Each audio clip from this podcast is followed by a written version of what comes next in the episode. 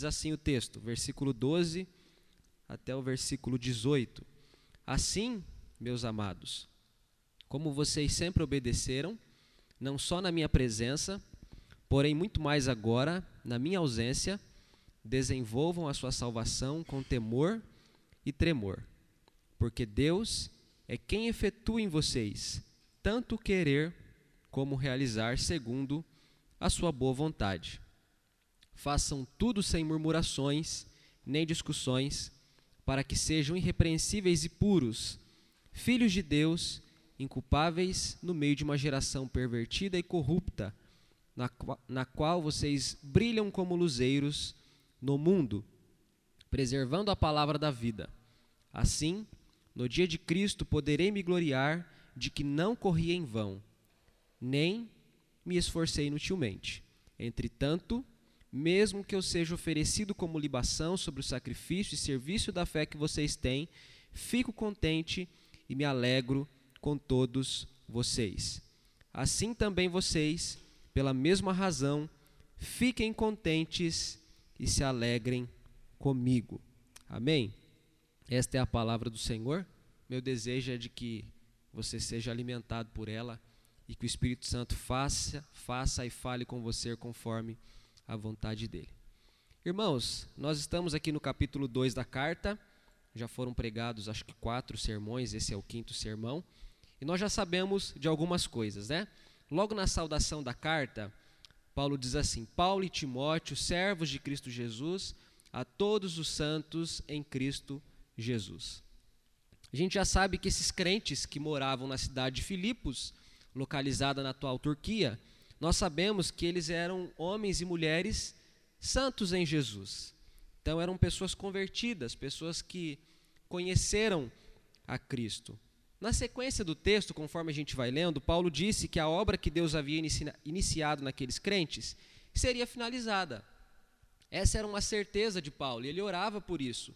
Ele tinha convicção de que Deus completaria, de que Deus daria cabo à ação, à obra que ele havia começado a realizar no coração, na mente daqueles homens e daquelas mulheres que viviam em Filipos lá no primeiro século. Paulo, ainda no capítulo 1, orou para que o amor dos filipenses pudesse crescer em conhecimento e percepção. Então eu queria mostrar para você essa ênfase. Esses crentes são santos, a obra iniciada será completada. Paulo os chama para que eles pudessem crescer em amor, pois o amor traz conhecimento e traz percepção. Quando nós chegamos no capítulo 2, Paulo disse que não apenas esses crentes estavam crescendo, mas Paulo disse que a palavra crescia, de modo que, mesmo preso, Cristo era pregado e as pessoas conheciam a Jesus e o evangelho estava se expandindo. Então, tem uma ênfase de Paulo no crescimento, tanto do evangelho quanto dos crentes que creem no evangelho. Aí começa o capítulo 2. Na verdade, antes do capítulo 2 iniciar, no versículo 27, Paulo fala assim: Ó, vocês devem viver de modo digno no evangelho, porque vocês são santos porque a obra que foi começada será finalizada. Porque o amor cresce, então vivam dignamente o Evangelho de Jesus. Então, Paulo está mostrando aqui que o ideal cristão não é uma coisa distante da nossa realidade. Tanto é que, conforme o pastor Ramsés ministrou a semana passada, Paulo se utiliza do exemplo de Cristo. Ele está mostrando que aquilo que ele está é, ensinando aos filipenses foi vivido por Cristo. Cristo era servo, abriu mão da sua glória, se encarnou, obedeceu. E Paulo está mostrando que Cristo é esse ideal cristão. Cristo é esse exemplo perfeito, sem impureza, sem mancha, sem mácula. E Paulo continua falando desse evangelho, dessa ação de Deus, é, em que Cristo não é apenas Salvador, mas Cristo é também o exemplo é mais do que Salvador. Ele é o Salvador, mas ele é a referência, ele é o modelo, ele é o exemplo para o homem salvo e transformado. Eu queria ver com vocês a, a, continuação do texto. Nós chegamos aqui no capítulo 2, versículo 12 até os versículos 18. O tema da nossa meditação, do nosso sermão, da pregação é: a salvação não termina na conversão. Eu fiquei lendo esse texto e eu consegui entender ele conforme eu fui lendo, e a última coisa que eu entendi eu tentei sintetizar nessa frase. E a frase é essa que eu acabei de, de declarar a vocês. A salvação não termina na conversão. A primeira coisa que Paulo mostra, ele diz assim para esses irmãos: desenvolvam a sua salvação. Isso está muito claro no versículo 12 e no versículo 13. Ele começa dizendo: Assim, meus amados, como vocês sempre me obedeceram, não só na minha presença, muito mais na minha ausência, desenvolva a sua salvação com temor e tremor. Nós sabemos que Paulo plantou esta igreja, ele iniciou essa igreja, ele fez a obra de um evangelista, ele fez a obra de um missionário, ele fez a obra de um pastor, porque ele orientou, ele conduziu aquelas pessoas a Cristo. Então ele tinha muito amor, muito afeto, ele tinha saudade, ele tinha boas lembranças, ele orava, ele trazia aqueles irmãos em suas orações, nós sabemos de tudo isso, e ele está dizendo: vocês obedeceram a mim estando eu ausente. E eu estando presente, vocês também obedeceram, mas continuem a obedecer. E agora ele diz: desenvolvam a salvação de vocês. E é preciso entender o que significa desenvolver a salvação. Um dos estudiosos bíblicos que se debruça sobre o texto sagrado, entendendo o texto, estudando, disse que desenvolver significa essa palavra desenvolver significa trabalhar até a consumação. Paulo não está dizendo para esses crentes desenvolverem a salvação conquistando-a. Ele já tinha dito: vocês são santos, vocês têm dado bom testemunho, ouço falar da fé de vocês, inclusive eu oro por vocês agradecendo a Deus. Eu tenho tido notícias de que a palavra de Cristo está sendo pregada e as pessoas estão crendo em Jesus, ainda que muitos pregam por motivos injustos. Paulo já tinha deixado muito claro que esses crentes eram crentes verdadeiros. Então, o que ele está dizendo não é para esses crentes iniciarem na fé, até porque ele já mencionou, como eu disse, Deus começou uma obra em vocês e a minha certeza é que ele vai terminar. Quando Paulo fala para desenvolver, Paulo está mostrando que a salvação vai além da conversão. Há muitas coisas que acontecem após a conversão após o primeiro contato, após a consciência se dobrar diante de Deus, após o coração se render diante de Deus, Paulo está mostrando que é preciso desenvolver a salvação, é preciso trabalhar exaustivamente até que isso se consuma, até que isso se finalize. Não é uma questão de conquistar a salvação pelo trabalho, o contexto maior das cartas de Paulo, o contexto maior do Novo Testamento, o contexto maior das Escrituras, nos deixa claro que a salvação não é conquistada por nós, mas Cristo conquista para nós a nossa salvação. Então, desenvolver a salvação não é conquistá-la, mas é é viver de acordo com ela, é viver de modo que ela possa continuar sendo exercida, de modo que os frutos dela continuem aparecendo no decorrer da vida após a conversão. Por isso eu estou dizendo, a salvação não termina na conversão. É preciso desenvolvê-la. E aí Paulo diz uma coisa necessária. Paulo tem um jeito de escrever que me encanta bastante. Às vezes ele fala primeiro do fruto, depois ele fala da causa. E ele faz isso aqui mais uma vez. Primeiro ele diz: "Desenvolvam a sua salvação". E aí no versículo 3 ele diz: "Porque Deus é quem efetua em vocês tanto o querer como realizar segundo a sua boa vontade. O que Paulo está mostrando é que a fonte do realizar é Deus e não o próprio homem. A capacidade de frutificar, a capacidade para viver como alguém que se é salvo, não está em nós, não provém de nós, mas a fonte desse desejo, a fonte dessa prática é sempre o próprio Deus, porque Ele é quem efetua o querer e o realizar. Através de Efésios, nós sabemos que nós éramos mortos em nossos pecados. Nós não tínhamos afeição por Deus, nós não, não tínhamos desejo por Deus, nós não queríamos nos aproximar do Senhor. O querer disso pertence a Deus, Ele quis nos salvar, Ele quis nos alcançar, mas o efetuar tudo isso, o viver em conformidade com tudo isso, também está em Deus. Eu fui lendo esse texto, fui meditando nele, eu fiquei com a sensação de que Paulo está falando aqui da santificação, apesar dele não abordar a expressão santificação, mas ele está falando da santificação. O desenvolvimento da salvação se refere à santificação, se refere ao viver em Cristo, se refere ao tomar posse das bênçãos que Cristo conquistou para nós na cruz. E a fonte disso não está em nós. Se você é alguém que está em contato consigo mesmo, você já chegou a essas conclusões? Você já deve ter percebido que nem os planos que você faz você consegue realizar muitas vezes? Porque tanto o querer quanto o realizar pertence a Deus e quando se trata da salvação é exclusivo a Deus isso. E é o que Paulo está mostrando. Deus é a fonte do realizar, Portanto, aquele que realiza alguma coisa desenvolvendo a sua salvação, não fica vaidoso, não fica soberbo, achando que foi ele, não, porque a realização, a fonte, o poder para realizar alguma coisa, quem concede é Deus. Eu sempre dou o exemplo de que filhos presenteiam seus pais nos dias dos pais com o dinheiro que é do pai e que é da mãe. É isso que Deus faz com a gente, eu gosto muito desse exemplo porque eu acho que ele elucida bem, ele, ele diz muito acerca da vida cristã. O dinheiro quem dá é Deus e o presente quem recebe é o próprio Deus, mas ele que financiou esse presente, ele mesmo financiou. A vida santa que ele requer, é ele mesmo quem faz existir por meio do seu espírito. E é isso que Paulo está dizendo desenvolva a sua salvação, trabalhem até a consumação, porque aquilo que Deus começou, Ele vai fazer, então não, não comecem achando que o, que o fim está logo no começo. Não, a salvação não termina na conversão, é preciso desenvolvê-la.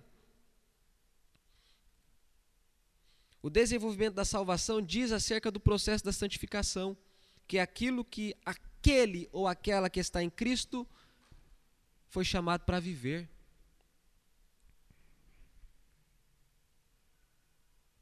A pergunta que eu faço a você, como é que está o desenvolvimento da sua salvação? Talvez muitos de vocês acharam que as coisas findaram no dia em que você se converteu ao Senhor ou que o Cristo alcançou o seu coração. Talvez você pensava que o dia que você veio para frente, respondendo ao apelo, né? Quando alguém pregava e disse: se você reconhece os seus pecados e quer ter Cristo como Senhor, levante as suas mãos, venha aqui à frente. Isso era muito comum. Talvez você pensou que tudo terminou naquele dia. Afinal, já fui convertido, agora está tudo bem. Agora está tudo bem, não preciso fazer nada, não há nada para eu fazer. A minha vida está maravilhosa. Meus irmãos, é preciso desenvolver a salvação. O Deus que nos fez a sua imagem e semelhança nos dotou de responsabilidade, dotou de inteligência, nos dotou da capacidade de tomar atitude, de tomar postura, de agir, de nos, de nos empenhar, de nos comprometer, de nos envolver, de nos desenvolver. Talvez você achou que quando você teve o seu coração convertido, só te restava cruzar os braços e cantar: Eu quero trabalhar para o meu Senhor. Talvez você achou que nada mais deveria ser feito ou que nada mais pudesse ser feito. Não, não é assim que as coisas funcionam. A conversão não dá fim à salvação. A salvação não termina na conversão. Depois do coração ter sido alcançado, redimido, é preciso um caminho longo. É preciso trabalhar arduamente, sabendo que o realizar não pertence a você, sabendo que nem o querer e nem o realizar pertence a você, tudo pertence a Deus. A força com a qual você caminha, você caminha porque Deus te deu, porque Deus te conduz, porque Deus te segura, porque Deus te ampara porque Deus o sustém em suas mãos, porque Deus impede de vo você de cair, porque Deus o guarda. É o que diz o Salmo 91: estamos debaixo das asas do Altíssimo, estamos à sua sombra e mal algum nos atinge. É isso que Paulo está mostrando aqui. Vida cristã não combina com ócio. Vida cristã, salvação não combina com apatia. Vida cristã não combina com, com coração vaidoso. Vida cristã não combina com aquela atitude de eu estou fazendo e Cristo e Deus tem que me recompensar, tem que me retribuir, ou tem até que me aturar, talvez. Vida cristã não combina com nada disso. Vida cristã não é lugar de inatividade, de falta de ação, é lugar de trabalho, é lugar de desenvolvimento da salvação, é lugar de crescimento, é lugar de aperfeiçoamento, é lugar de progresso, é lugar de ir se conformando à, semelhança, à imagem de Cristo, o desenvolvimento da salvação. Pois a salvação não termina na conversão. Pastor, se a salvação não termina na conversão, o que, que tem após a conversão? Paulo diz. A segunda coisa é: há uma nova vida em Cristo para os salvos. E os versículos 14, 15 e a primeira parte do versículo 16 me parece deixar isso bastante evidente, isso bastante claro. Paulo diz assim no versículo 14: Façam tudo sem murmurações, nem discussões, para que sejam irrepreensíveis e puros, filhos de Deus, inculpáveis no meio de uma geração pervertida e corrupta, na qual vocês brilham como luzeiros no mundo, preservando a palavra da vida. Paulo primeiro fala: desenvolvam a salvação de vocês. Mas saibam que tanto o querer quanto o realizar pertence a Deus, porque esta é a vontade dele. Agora ele vai mostrar se o querer pertence a Deus, se o realizar pertence a Deus, mas se é para vocês desenvolver a salvação, o que é que se faz? Ou o que é que se faz e que se mostra como o desenvolvimento da salvação? É o que ele diz agora. Façam tudo sem murmurações nem discussões. Paulo mostra que a nova vida em Cristo se expressa na satisfação, no contentamento. Onde é que o senhor tira isso, pastor? Ele diz: façam tudo sem murmuração. Quem murmura não está satisfeito, quem murmura não está contente, não está realizado. Paulo está dizendo que a nova vida, a vida do salvo, a vida do convertido é marcada por contentamento, é marcada por satisfação. E Paulo viveu isso, isso fica muito claro nas suas cartas. É nessa carta que ele vai dizer: Tudo posso naquele que me fortalece, sei viver contente em qualquer situação. Ele diz isso também nas outras cartas. Eu sei o que é passar isso, aquilo, aquilo, aquilo outro. O contentamento não se obtém nas coisas terrenas, mas o contentamento é fruto da relação que se tem com Deus é fruto do conhecimento de Deus, é fruto da proximidade que temos com relação a Deus. Quanto mais proximidade, mais contentamento, quanto mais distância, mais murmuração, mais insatisfação, mais não realização. E Paulo está dizendo que a satisfação e o contentamento caracteriza a nova vida, a vida daquele que é salvo e que está em Cristo, aquele que foi convertido, aquele que está desenvolvendo a sua salvação. É uma vida com muito mais realização e menos queixas. É uma vida com muito mais contentamento e menos murmuração. Isso é evidência da nova vida. Olha para a vida de Cristo. Eu não estou dizendo que Cristo não é apenas o Salvador, mas também é o nosso exemplo. Eu não estou aqui é, tratando com demérito quando eu digo que Cristo não é apenas, é apenas uma forma de se expressar. Sobretudo, ele é o Salvador, mas é também exemplo. E a vida de Cristo nos mostra o seu contentamento com aquilo que ele tinha. Você não vê Cristo querendo mais dinheiro para ser mais feliz? Você não vê Cristo querendo mais amigos para ser mais satisfeito? Você não vê Cristo querendo mais popularidade para ser mais isso ou mais aquilo? Não, ele era, ele era satisfeito e contente com aquilo que tinha, em todos os sentidos. Ele é o supremo exemplo do contentamento, da satisfação justamente porque tinha profunda comunhão, profunda ligação com Deus o Pai. Paulo continua dizendo: a nova vida não é marcada apenas pelo contentamento, pela satisfação, mas ela se expressa numa nova maneira de conviver. O que, que ele diz ainda no versículo 14? Façam tudo sem murmurações, nem discussões. Isso aqui fala da nova maneira de conviver. A nova maneira de conviver com as pessoas não é sendo inimigos delas ou não as tendo como inimigos. A outra tradução, eu li esse texto na, ver, na, versão NVI, que eu gosto bastante, também na King James. O texto usa a expressão contenda. A, a King James, se eu salvo engano, usa a expressão contenda. A nova vida é marcada por uma nova maneira de conviver. E eu gosto bastante de entender cada texto à luz do seu contexto maior. E a, gente está lendo e, estudando, meditando num texto paulino. É preciso se voltar para o pensamento paulino. Em Gálatas, por exemplo, Paulo fala sobre as obras da carne e o fruto do Espírito. E é muito claro lá que obra da carne produz o quê? Contenda, inveja, rivalidade, dissensão, facção, tudo que não presta. Oposição, pela carne eu torno Jonas um inimigo, eu torno meu pai um inimigo, eu torno Jabes um inimigo, eu torno você um inimigo. Pela carne você passa a ser meu adversário e não meu irmão. Pela carne eu tenho necessidade de me sentir melhor do que você, por isso eu, eu humilho você, por isso eu, eu piso em você.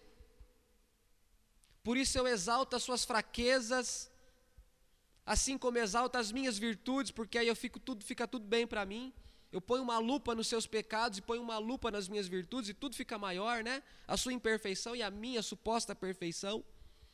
Mas Paulo está dizendo, a nova vida em Cristo não é vivida com, esses, com essa lente, com essa visão, com essa perspectiva, com esse óculos. Pelo contrário, a vida é sem discussão.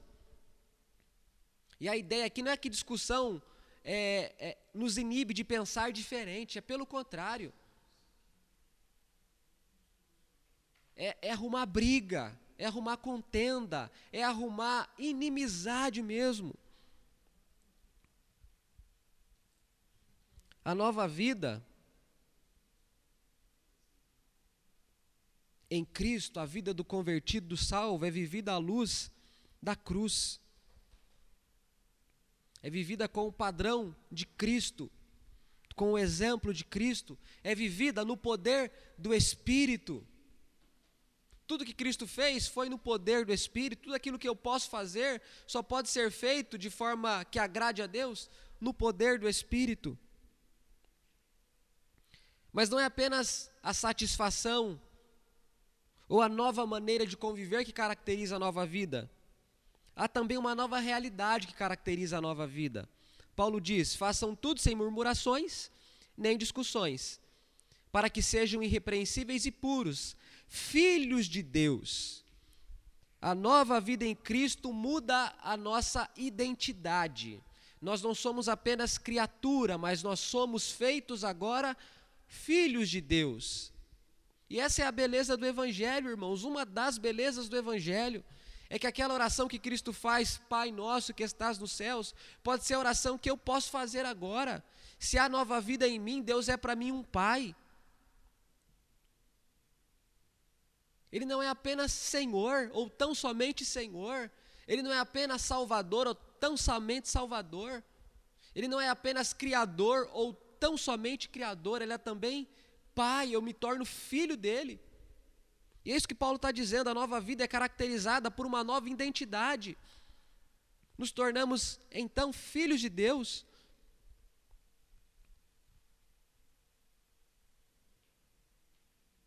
Isso muda tudo. Saber quem eu sou para Deus muda tudo.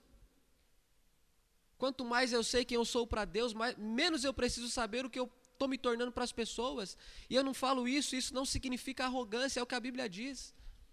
Eu não preciso ficar me preocupando com o que as pessoas estão dizendo, se aquilo que eu sou é conhecido por Deus.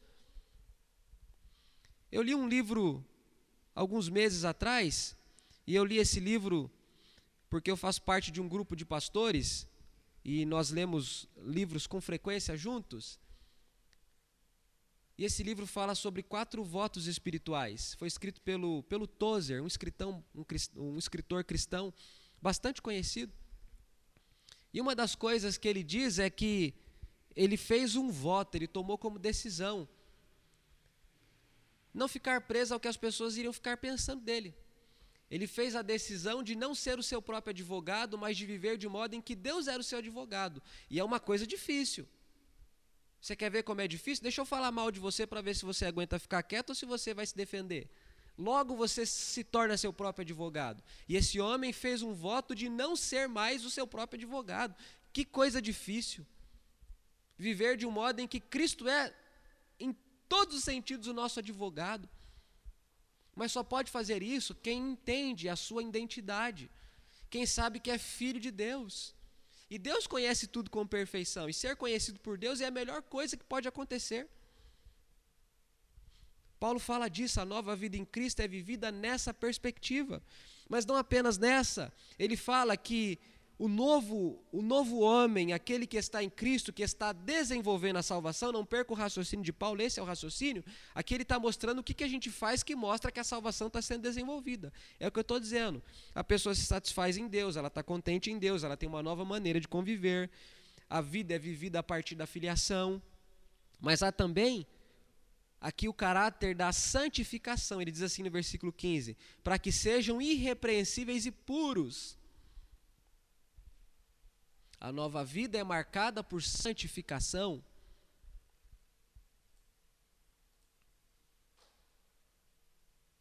Nós é que gostamos de separar coisas inseparáveis. O homem acha que é possível que um convertido viva a seu próprio bel prazer, mas a Bíblia nunca ensinou isso. Deus casou conversão, justificação e santificação. Essas coisas são inseparáveis. O convertido é santo e o, os, o convertido e santo é assim porque foi justificado. Não dá para separar essas coisas, tentar separá-las é, é algo insano. E Paulo está mostrando a nova vida, a vida do convertido é uma vida irrepreensível.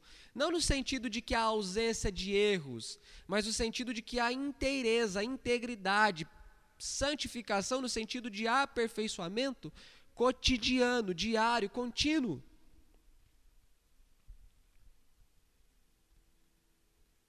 Paulo diz também que a nova vida é uma vida inculpável perante Deus.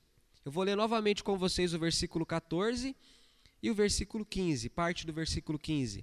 Façam tudo sem murmurações, isso é contentamento. Nem discussões, isso é uma nova maneira de conviver, para que sejam irrepreensíveis e puros, santificação, filhos de Deus, filiação, inculpáveis no meio de uma geração pervertida e corrupta. Paulo está falando agora da, da nova vida, que é marcada por inculpabilidade. Eu tive que pensar para falar porque a palavra é difícil, senão a língua enrola. Inculpabilidade. Significa que essa pessoa não apenas recebeu perdão, mas também justificação. Perdão é ter a minha dívida esquecida. Se eu devo a você e se você me perdoa, no sentido de que eu não preciso mais pagá-lo, é porque é como se a dívida tivesse sido paga. Isso é perdão. É o pagamento específico por alguma falta. Justificação é a isenção total por todas as faltas. Nós não apenas fomos perdoados por Deus, nós fomos perdoados e justificados, é muito maior ainda. Significa que todos os meus pecados foram perdoados e eu fui isento de condenação.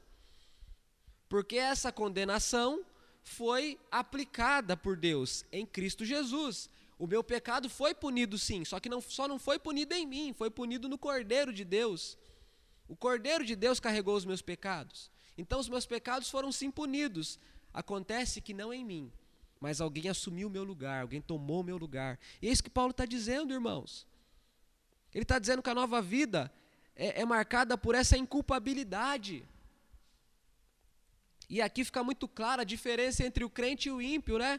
O crente é aquele que é inculpável no meio de uma geração pervertida e corrupta, ou seja, o restante das pessoas que não são inculpáveis são o oposto disso, que é culpadas, penalizadas.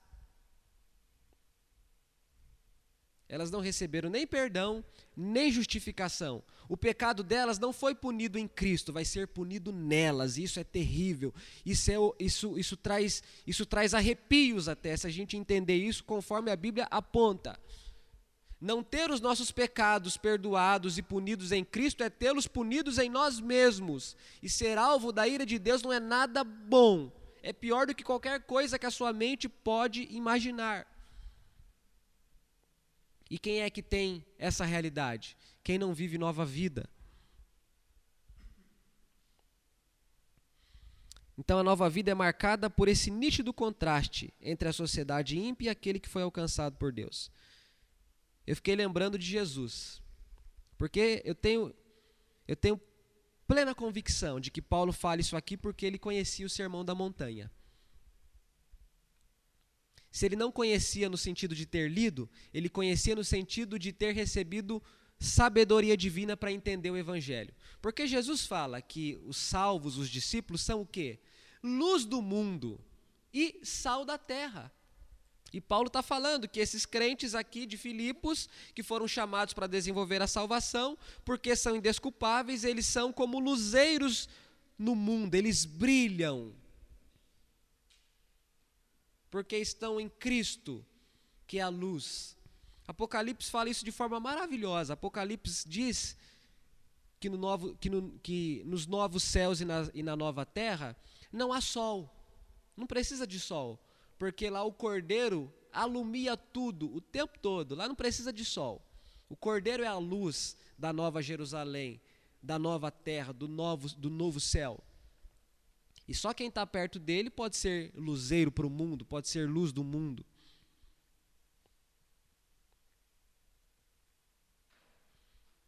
Além disso, na nova vida, a palavra de Cristo é preservada. Olha o que, que Paulo diz: preservando a palavra da vida. A nova vida é marcada pela presença da palavra em nós. O crente é aquele que é governado pela palavra de Deus, é aquele que conhece a palavra de Deus é aquele que não faz de um partido, de um homem, de uma ideia, de uma ideologia. É aquele que não faz de nada e, de, e nem de ninguém referência maior para a sua vida, mas faz da palavra regra de fé e prática. É alguém que preserva a palavra. E aqui eu lembro aquilo que eu acabei de dizer, que, o, que segundo Jesus o discípulo é luz do mundo, mas sal da terra. E a gente sabe que o sal preserva. E uma das funções do cristão no mundo é preservar a ética do reino, mas também preservar a vida que se pode viver em Cristo. É só no crente que você encontra isso. De forma que Deus se compraza e se alegre. E por fim, Paulo diz que a nova vida propiciará um fim glorioso. Ele diz assim: agora eu quero ler do versículo 14 para você entender todo o raciocínio de Paulo. Ele disse na primeira parte: desenvolvam a salvação de vocês. Aí ele diz: façam tudo sem murmurações, nem discussões, para que sejam irrepreensíveis e puros, filhos de Deus, inculpáveis no meio de uma geração pervertida e corrupta, na qual vocês brilham como luzeiros no mundo, preservando a palavra de Cristo. Assim, no dia de Cristo.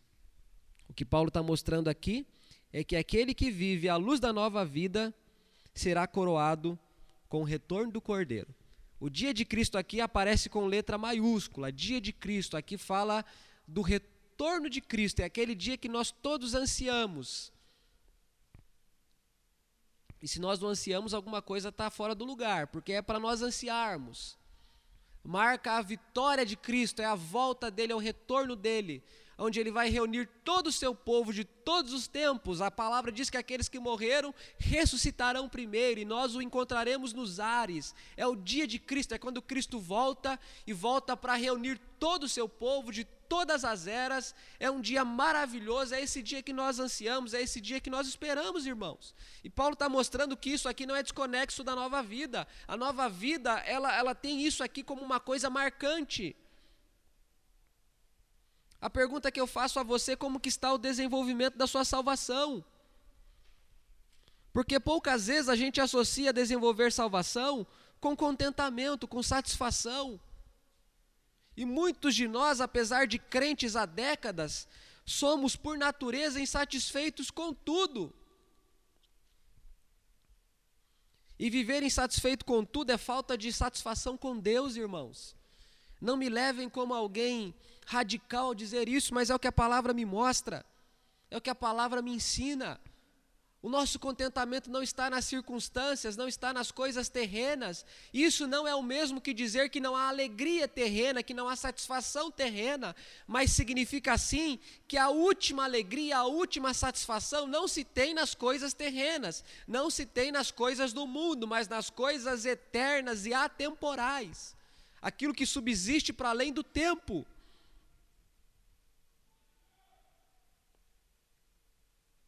Muitos de nós dizemos que vivemos nova vida, mas a nossa vida ainda é marcada pela contenda, pela dissensão, pela discussão, pela facção. O evangelho que a gente professa ter crido não instalou em nós um novo modo de conviver com o outro. Vivemos à luz da queda, do pecado, vivemos ainda à luz da inimizade. Os nossos irmãos não são nossos irmãos, são nossos adversários.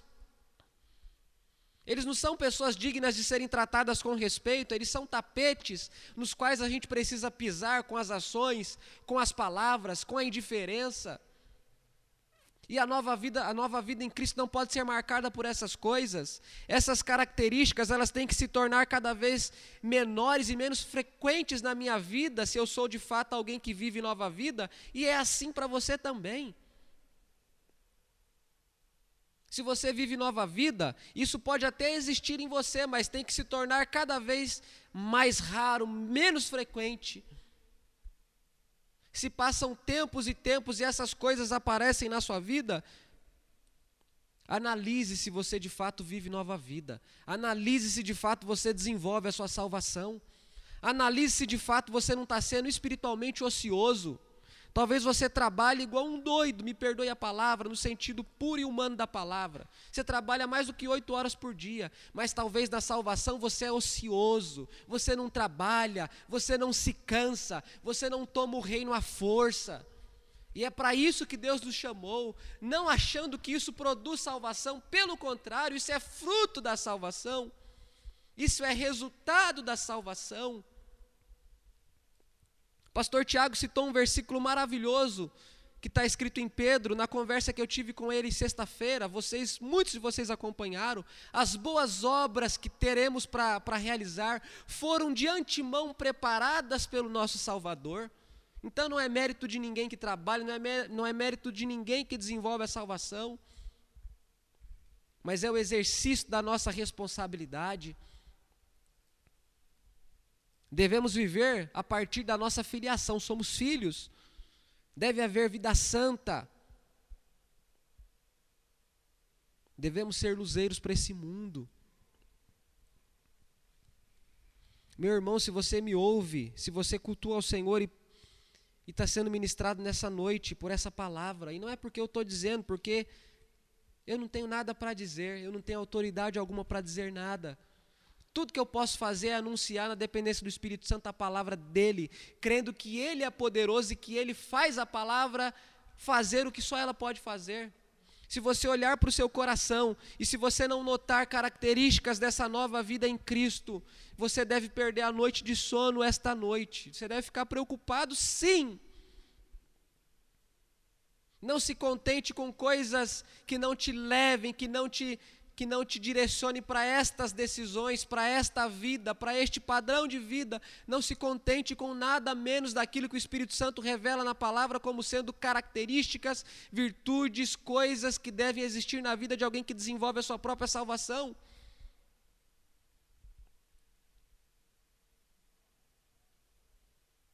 Corra para Cristo, dependa de Cristo. Saiba que o querer e realizar pertence a Deus, ao Deus Trino. Descanse em Deus, não nas suas obras, mas descanse em Deus e tome posse daquilo que Deus em Cristo conquista para você e daquilo que o Espírito Santo pode operar no seu coração, porque Ele é poderoso.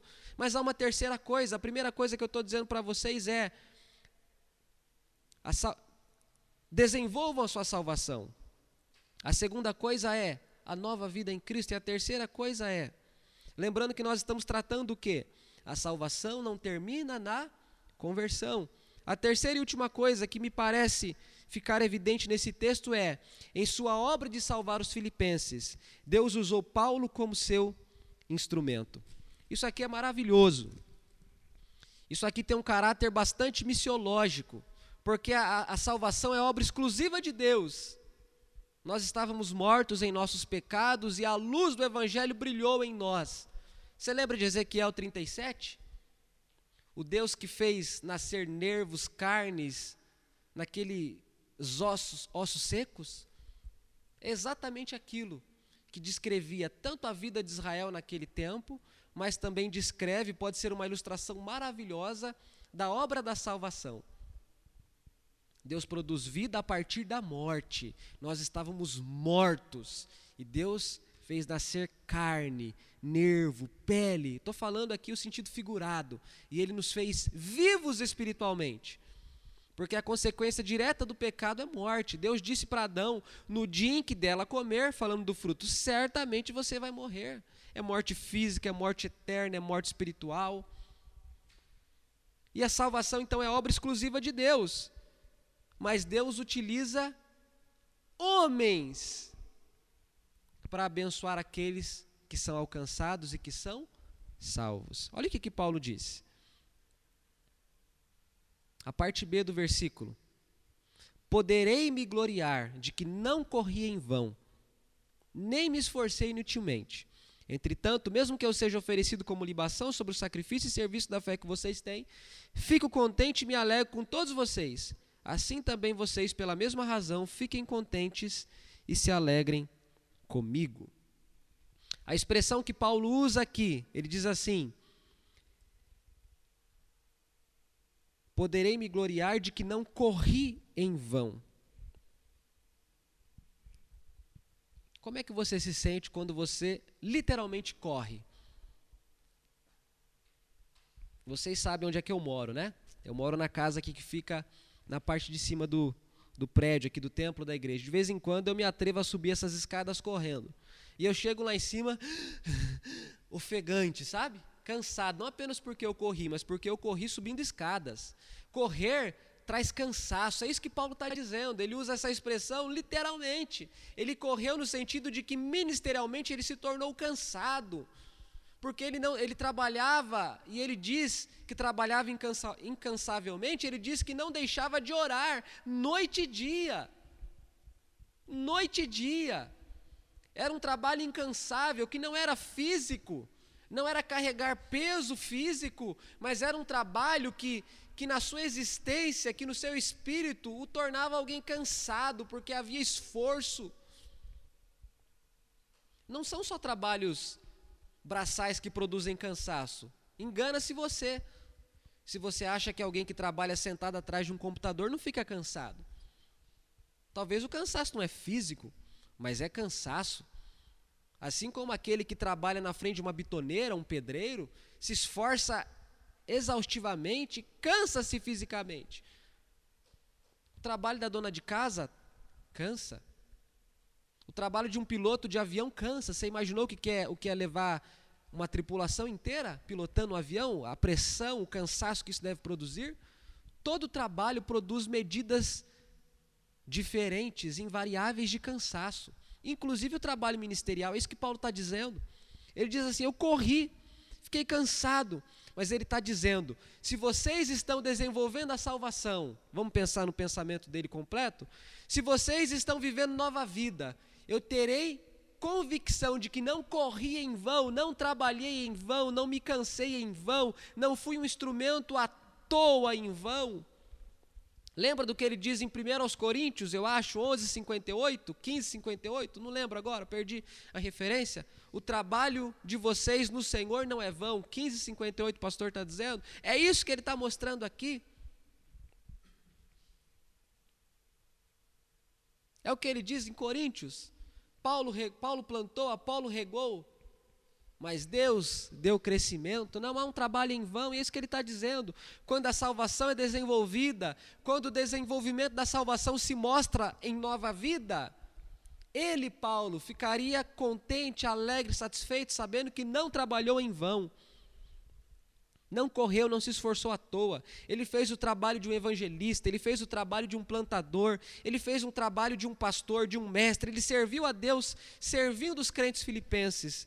Mas ele olha e fala: Agora eu sei que não fiz à toa. A recompensa disso que eu fiz, não apenas para mim, mas para vocês. A obra redentiva de Deus produz seus frutos, é isso que Paulo está dizendo. Havendo frutos, ele saberá que não trabalhou em vão.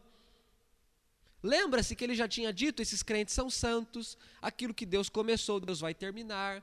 Eu tenho ouvido falar da fé, do testemunho de vocês. Eu tenho notícias de que a palavra não está presa, eu estou preso, mas a palavra está solta, está crescendo, Cristo está sendo pregado. Vivam de, de modo digno o evangelho do Senhor. E agora ele está dizendo: Eu vou saber, depois de vocês desenvolverem a salvação, depois de vocês viverem nova vida, eu vou saber que não trabalhei em vão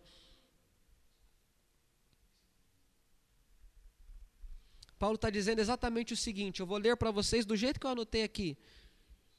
Lembre-se, Paulo já tinha falado do passado e do presente daquele povo.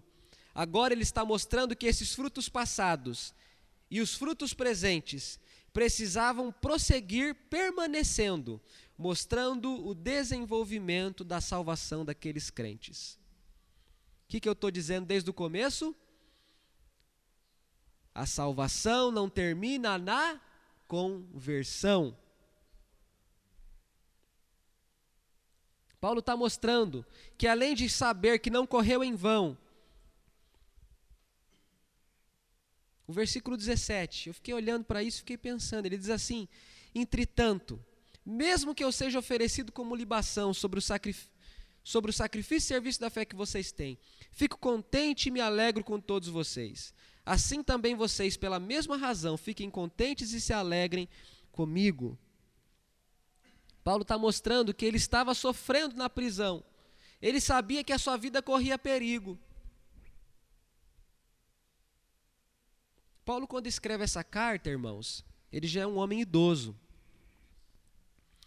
Os historiadores apontam que Paulo morreu em meados da década de 60, talvez do ano 67, 68 mais ou menos nessa época. Paulo escreve essa carta, a maioria dos, dos, dos estudiosos apontam, entre o final dos anos, 80, os anos 50 e começo dos anos 60. Paulo não teve muitos anos de vida depois que escreveu essa carta. Ele viveu mais cinco, seis anos, talvez. Não dá para a gente cravar uma data, é impossível fazer isso, mas dá para a gente mensurar. E ele está dizendo aqui: eu estou sendo oferecido como libação. Libação é aquela oferta líquida que era derramada. Isso aparece lá em Levítico. Havia oferta de animal, rolinha, cordeiro, havia oferta de cereais. Moisés escreve: tragam a melhor farinha, mas havia ofertas líquidas também. E Paulo diz que ele estava sendo oferecido como libação, uma oferta líquida. Ele está dizendo que ele estava sendo derramado como sacrifício. O que, que ele está falando? Ele está falando do martírio.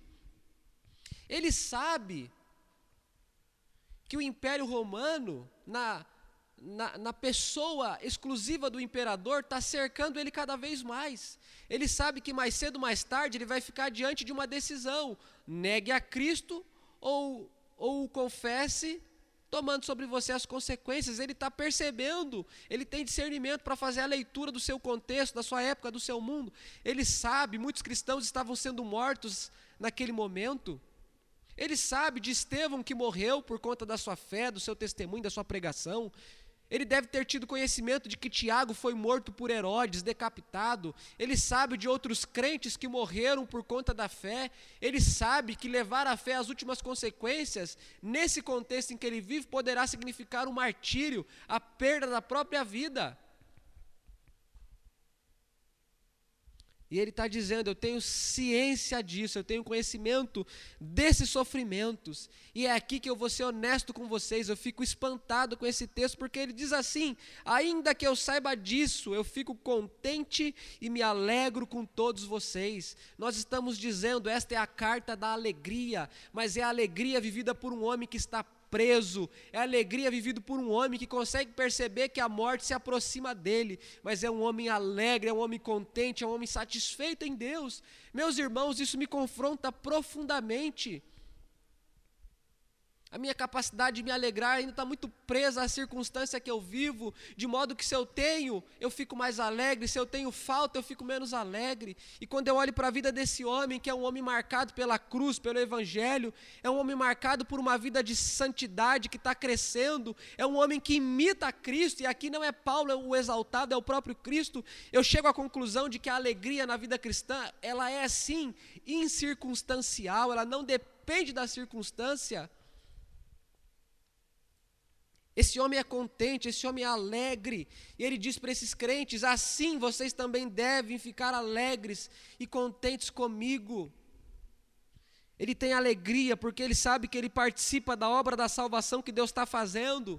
Ele não participa como Deus participa, ele não participa como Cristo participa, ele não participa como o Espírito Santo participa, mas ele participa na qualidade de homem, na qualidade de ministro, daquele que plantou a mensagem, daquele que levou a mensagem, daquele que pregou, daquele que aconselhou, daquele que caminhou junto com os crentes e agora está crendo que Deus vai finalizar a obra. Ele se satisfaz por saber que ele, que ele é parte da ação da redenção de Deus no mundo, irmãos, essa é a nossa missão. A nossa missão não é exclusivamente nossa, a nossa missão é abraçar a missão de Cristo. A missão da igreja não é a missão da igreja, é a missão de Cristo. Nós nos juntamos a Cristo, nós somos cooperadores de Cristo, e é isso que Paulo está dizendo. A salvação não termina na conversão.